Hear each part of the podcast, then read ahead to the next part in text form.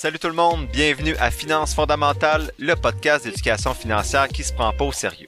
Chaque semaine, je fais la synthèse d'un livre sur les finances personnelles ou la bourse. Je résume donc des heures de lecture en quelques minutes pour que t'aies pas à le faire. Tout ça dans un vocabulaire accessible avec des exemples réalistes et transparents qui vont te permettre de mieux comprendre le monde financier si tu es débutant dans le domaine ou plutôt de réfléchir à tes stratégies actuelles si tu navigues déjà dans ce domaine-là. Donc, si tu souhaites prendre en main tes finances et te construire un patrimoine qui va te permettre d'être libre de faire ce que tu veux, t'es à bonne place. C'est parti, bon podcast! Salut tout le monde, bon mardi, bienvenue à ce 39e épisode de Finances fondamentales. Bon mardi ou n'importe quel autre jour de la semaine, c'est pas grave. Euh, Aujourd'hui, je vous fais la synthèse du livre The 2.7% Rule for Retirement Spending, donc la, règle du 2.7% pour euh, le décaissement de retraite. Euh, c'est une vidéo YouTube qui a été faite par Ben Félix euh, cette année, donc en 2023. Je vous avais déjà fait à l'épisode 15, je crois, une synthèse euh, du vidéo d'un autre vidéo de Ben Félix qui parlait de la littératie financière. Donc c'est un des un des seuls YouTubers euh, que j'écoute euh, religieusement quand il publie une vidéo. Je, vous dirais que son dernier m'a moins intéressé, là, mais celui du décaissement de la retraite, euh, super intéressant. Celui sur la littératie financière aussi. Puis ce que j'aime, c'est que c'est euh, base toutes ces données sur des études scientifiques. Donc, je trouve que ça apporte beaucoup de, en fait, un angle différent sur la compréhension de certaines notions liées aux finances. Donc, en introduction, euh, Ben Félix questionne si on a déjà entendu parler de la règle du 4%. Donc, c'est la règle que je vous ai parlé notamment dans le dernier épisode avec le livre de Jean-Sébastien Pilote, comme quoi tu pouvais prendre tes dépenses annuelles, faire x 25, puis ça représentait le montant que tu avais besoin pour partir à la retraite, la conscience tranquille. Ben Félix nous dit que cette règle-là du 4% repose sur des données qui sont biaisées. Il dit qu'il y a des études récentes qui suggèrent un autre nombre selon les données analysées dans différents contextes, donc dans différents pays avec différentes données. Donc, premier élément de synthèse du livre, ben, en fait du vidéo d'aujourd'hui, c'est de vous présenter la règle du 4% pour ceux qui la connaissent pas. Donc, en 1994, à partir de données historiques, Benjen a testé, c'est un chercheur, a testé des portfolios euh, 50-50, donc 50% actions, 50% obligations, avec différents types de retraits ajustés à l'inflation pour voir ce qui permettrait de ne pas brûler tout l'argent du portfolio pendant la retraite. Le résultat de sa recherche, ben, c'est un résultat historique et célèbre, soit la règle du 4%. Il y a une étude de Choi en 2022 qui a montré que 50 livres, que les 50 livres de finances les plus populaires sur le sujet utilisent majoritairement cette règle-là du 4%. 22% également des milléniaux planifient leur retraite rapide du style FIRE à partir de la règle du 4%. Et également plusieurs experts, il y a mis experts entre parenthèses, de la finance militent et utilisent aussi cette règle du 4%. Là. En gros, comme je viens de dire, la façon suggérée avec la règle du 4%, c'est de calculer ses dépenses annuelles, fois faire, faire fois 25, mais vous devez estimer vos dépenses à la retraite, et pas aujourd'hui. Sauf si vous êtes à la retraite, ou bien que vous prenez votre retraite super tôt, puis ça change pas grand chose en termes de dépenses. Mais habituellement, quand on est à la retraite, on a moins de frais pour la maison, les enfants sont autonomes, donc on paye plus nécessairement pour eux. Donc, il faut vraiment estimer vos plans de retraite. Donc, est-ce que vous souhaitez marcher en nature au Québec ou voyager en Grèce et partout dans le monde? Les dépenses sont pas les mêmes. Donc, si vous estimez 40 000 de dépenses à peu près annuelles, vous faites 40 000 fois 25, ça donne 1 million pour votre retraite. Donc, si vous retirez avec 1 million avec la règle du 4%, vous êtes correct.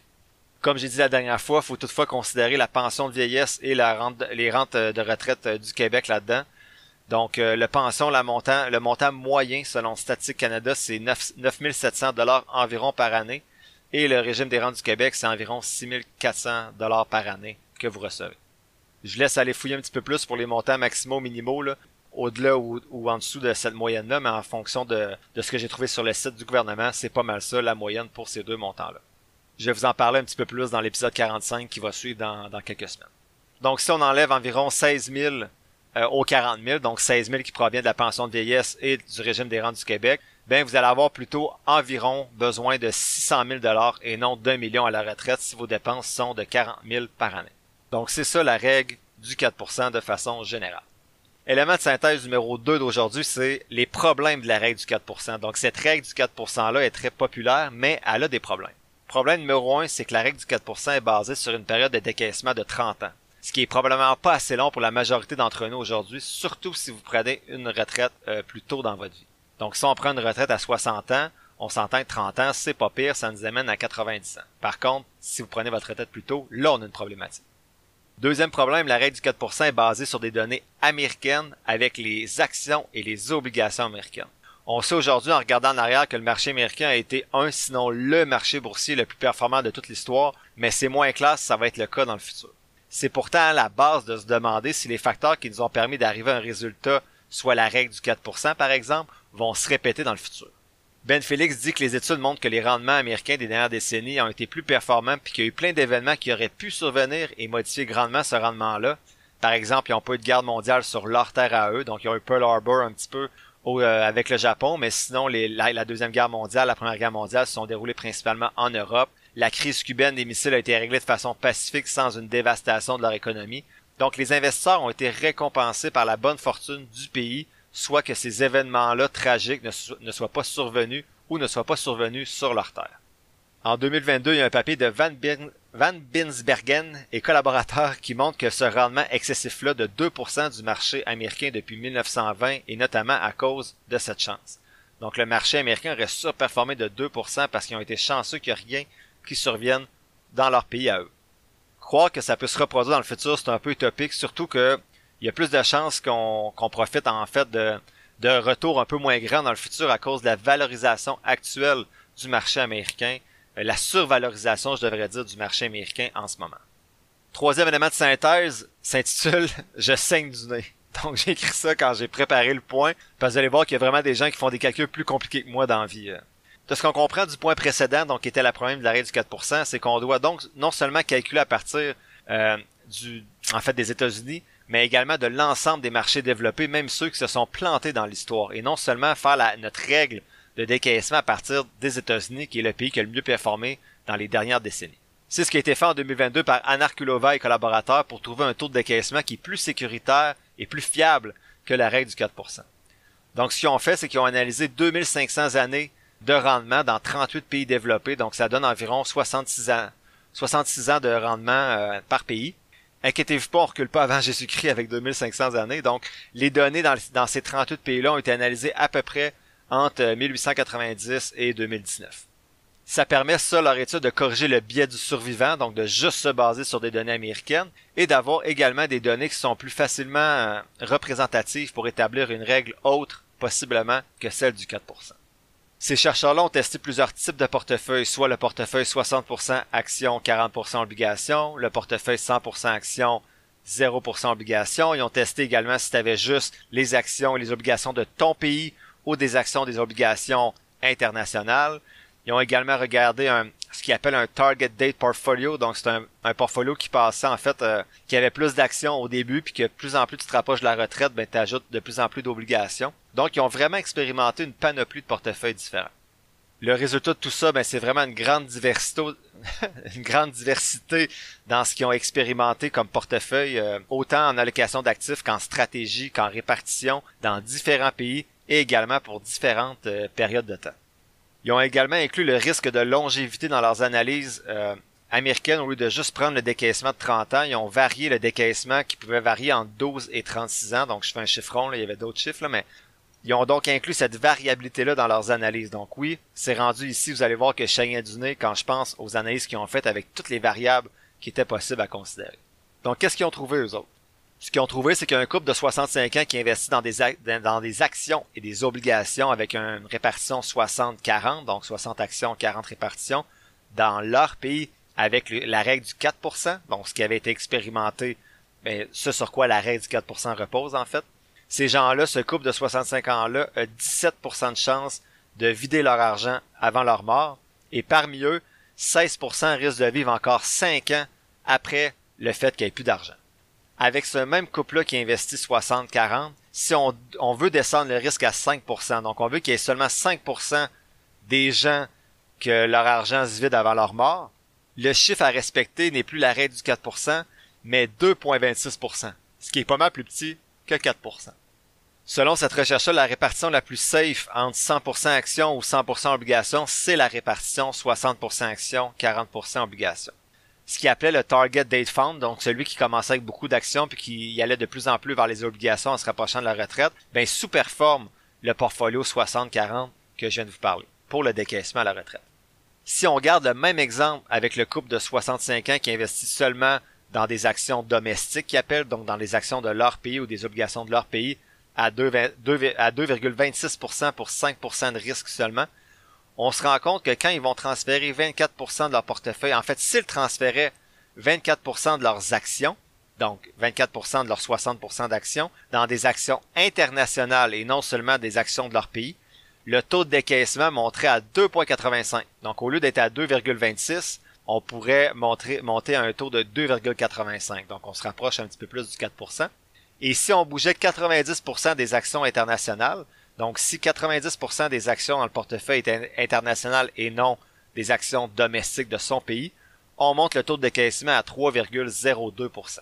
Tout ça, ça inclut une pénalité de 0,5% parce qu'on sait qu'avoir des actions internationales, souvent, ça entraîne des frais de gestion plus élevés. Ça, ça a été pris en considération par les chercheurs de l'étude.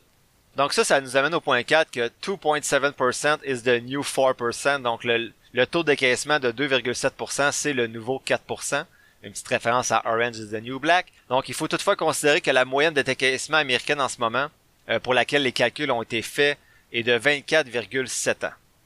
Donc dans les calculs faits par les chercheurs, la moyenne d'années pendant laquelle les gens décaissaient, c'est 25 ans à peu près. Donc si tu prends ta retraite à 60 ans, ils estimaient que les gens allaient mourir ou arrêter d'utiliser leur argent autour de 85 ans en 2065, donc quand les jeunes adultes d'aujourd'hui vont prendre leur retraite possiblement, la moyenne envisagée de, décaissement est plutôt à 27,6. Et pour ceux de 2085, donc ceux qui sont des bébés aujourd'hui, elle est plutôt de 28,7 ans, ce qui nous amène encore donc 4 ans de plus de décaissement, ce qui bien sûr influence le taux de décaissement qu'on peut utiliser parce qu'on survit plus longtemps. Au Canada, aujourd'hui, on a 50% de chances de vivre encore 29 ans après notre retraite. Donc on vit plus longtemps que les Américains. Donc, ce qu'il faut retenir de toute cette vidéo-là, c'est qu'avec les calculs de l'étude combinés au taux de survie des Canadiens qui vont naître en 2085, donc la jeune génération, si on veut vivre avec le même risque de ratio de décaissement, donc à 5% qui avait été trouvé dans l'étude, on devrait avoir un taux de décaissement de 2,7% avec un portfolio 60-40 international. Donc, je résume, le meilleur, la meilleure façon d'investir pour décaisser, selon les études scientifiques qui sont utilisées par Ben Felix, c'est d'avoir un portefeuille 60% actions, 40% obligations, mais international. Pas canadien, pas américain, international selon le poids que chaque pays représente sur le marché euh, global, sur le marché boursier global. Et on devrait utiliser un taux de décaissement de 2,7%. Ces chiffres-là doivent être ajustés euh, dans chaque situation selon si votre argent est dans un CELI, par exemple, ou un REA, parce que l'imposition va entrer en ligne de compte également. Donc le taux de décaissement pourrait même être plus petit que 2,7% selon votre situation. Je rappelle, faut pas oublier ici qu'on a les pensions et les rentes qui vont nous aider. Donc ça va permettre de soit diminuer vos dépenses dans le calcul que vous faites ou bien diminuer le risque si vous vivez plus vieux que prévu parce que vous aurez toujours cette source de revenus-là. Et vos dépenses, elles, seront peut-être plus basses rendues plus vieux. Ben, des fois, c'est le contraire avec les soins, mais bref, de façon générale, les dépenses sont plus petites. Faut pas oublier qu'il existe aussi des rentes viagères pour protéger contre ce risque-là de vivre plus vieux. Donc, vous pouvez acheter des rentes qui vont vous assurer un revenu jusqu'à votre mort. Ben Félix apporte une petite nuance à la règle du 2,7%. Il dit qu'il semble que les dépenses des retraités augmentent moins vite que l'inflation de 1%. Cependant, les calculs des taux de décaissement considèrent habituellement que les dépenses vont suivre l'inflation. Donc, ce que je comprends de ça, c'est que le taux de 2,7% de décaissement pourrait être davantage un taux de 3,7% si vos dépenses rendues à la retraite suivent pas l'inflation. Donc, si on garde le 2,7 en tête, si on reprend l'exemple du départ avec 40 000 de dépenses, mais au lieu d'être à 4%, on est à 2,7%. Donc, au lieu de faire x 25, il faut faire x 37. C'est plus 1 million qu'on a besoin, mais environ 1,5 million, donc exactement 1 480 000. Si on considère la pension de vieillesse et le régime des rentes du Québec, c'est 884 000 que vous aurez besoin. Attention aux impôts. Décaissez tout ça intelligemment pour diminuer votre taux d'imposition. Tout ça nous amène au cinquième élément de synthèse d'aujourd'hui, les deux leçons de décaissement. La première leçon que je retiens, c'est que la règle du 4% n'est pas sécuritaire comme taux de décaissement si on regarde ailleurs qu'aux États-Unis et si on prend le temps de considérer qu'on pourrait vivre plus longtemps que 24,7 ans après notre retraite. Deuxième chose que je retiens, c'est que la diversification internationale est essentielle lors du décaissement. Et pour moi, ça, c'est super intéressant. C'est vraiment quelque chose, en tout cas moi, que je ne connaissais pas. Je me suis posé la question, en fait, un petit peu pour vous aussi. Bon, mais maintenant, comment je peux mettre ça en place facilement pour euh, lorsque je vais arriver à ma retraite? J'ai trouvé le FNB V-Ball de Vanguard, qui est un FNB 60-40, mais c'est domestique, c'est très canadien. Le Canada est très surpondéré au détriment du reste de l'international. Donc, ça marche, mais ça marche pas nécessairement exactement comme Ben Félix le propose. Donc, sinon, j'ai trouvé d'autres choses. Je pourrais combiner deux FNB. Le premier, ça serait 60% du FNB VT de Vanguard, qui représente le All World Stocks, donc toutes les, actions internationales. Donc, par exemple, de 59% de stock américain, 6% japonais, 4% Royaume-Uni, 4% Chine, 3% Canada. Donc ça représente vraiment le poids de chaque pays sur le marché boursier mondial. Donc 60% dans VT et 40% dans BNDW de Vanguard également, qui est un FNB qui représente les obligations mondiales. Donc encore une fois, il y a 49% américain, 8% Japon, 6% France, 5% Allemagne, 4% Canada. Vous comprenez le principe. Donc, ça permet d'avoir 60% actions, 40% obligations internationales dans deux FNB seulement. Donc, c'est plus facile rééquilibrer le tout par la suite. J'ai lu un autre site sur lequel il disait qu'on pouvait remplacer BNDW, donc celui que je vais vous nommer pour les obligations, par trois FNB, soit BND qui est 20% américain, BNDX qui est 14% marché développé et EMB qui est 6% marché émergent. À vous de voir, les frais de gestion sont un petit peu plus petits quand on combine trois FNB au lieu du FNB BNDW. Mais moi, j'aime ça quand c'est, quand c'est assez simple. Puis à la retraite, j'imagine que je vais encore plus aimer ça quand c'est simple. Donc, ce qu'il vous reste à faire ensuite, c'est s'assurer de garder le, portefeuille balancé. Euh, malheureusement, j'ai pas trouvé un FNB qui fait les deux en même temps, soit 60% actions internationales et 40% d'obligations internationales. Si vous connaissez ça, euh, écrivez-moi s'il vous plaît pour m'indiquer un FNB qui fait ce travail-là pour les gens qui approchent de la retraite et je vais le partager euh, à l'auditoire. En conclusion, Ben Félix s'excuse, il dit que c'est pas une vidéo qui est très encourageant, puis il sait, mais il dit que de toute façon, les retraités souvent vont s'ajuster en cours de route habituellement. Donc il y a personne qui va suivre l'arrêt du 4% à la lettre s'il voit bien que son patrimoine est en train de flamber. Il va réduire ses dépenses ou il va trouver une façon de faire un peu d'argent pendant la retraite. Donc Ben Félix suggère un taux de décaissement de 2,7%. Je pense que ce taux-là est ultra sécuritaire, donc à vous de voir. Je me positionne pas tout de suite si c'est bien ou pas parce que j'ai pas fait leur analyse, mais ça peut vous aider, vous, à réfléchir. D'ailleurs, je ne ferai jamais leurs analyses, donc à vous de vous positionner sans mon aide. Donc, qu'est-ce que je retiens de cette vidéo-là? Ben, 2,7% ou 4% pour vos décaissements de retraite. Ça dépend si vous êtes proche ou loin de celle-ci. Moi, je suis loin encore, donc 2,7 ou 4%, je sais pas encore, mais ce que je retiens, c'est 1. La surperformance du portfolio 60-40 international pour le décaissement, et 2 on voit que c'est important de calculer ces choses avant la retraite. La semaine prochaine, je fais la synthèse du livre d'André Gosselin qui s'intitule Lettre ouverte aux investisseurs irresponsables qui a été publié en 2021. C'est notamment dans ce livre-là que j'ai découvert la supposée prometteuse stratégie du shareholder yield que j'expérimente cette année. Je vais vous la présenter la semaine prochaine. Ce jeudi, je vais partager sur la page Facebook du podcast l'analyse de trois autres compagnies en bourse, soit Finvolution, FINV, Robert Half International RHI et Lululemon LULU.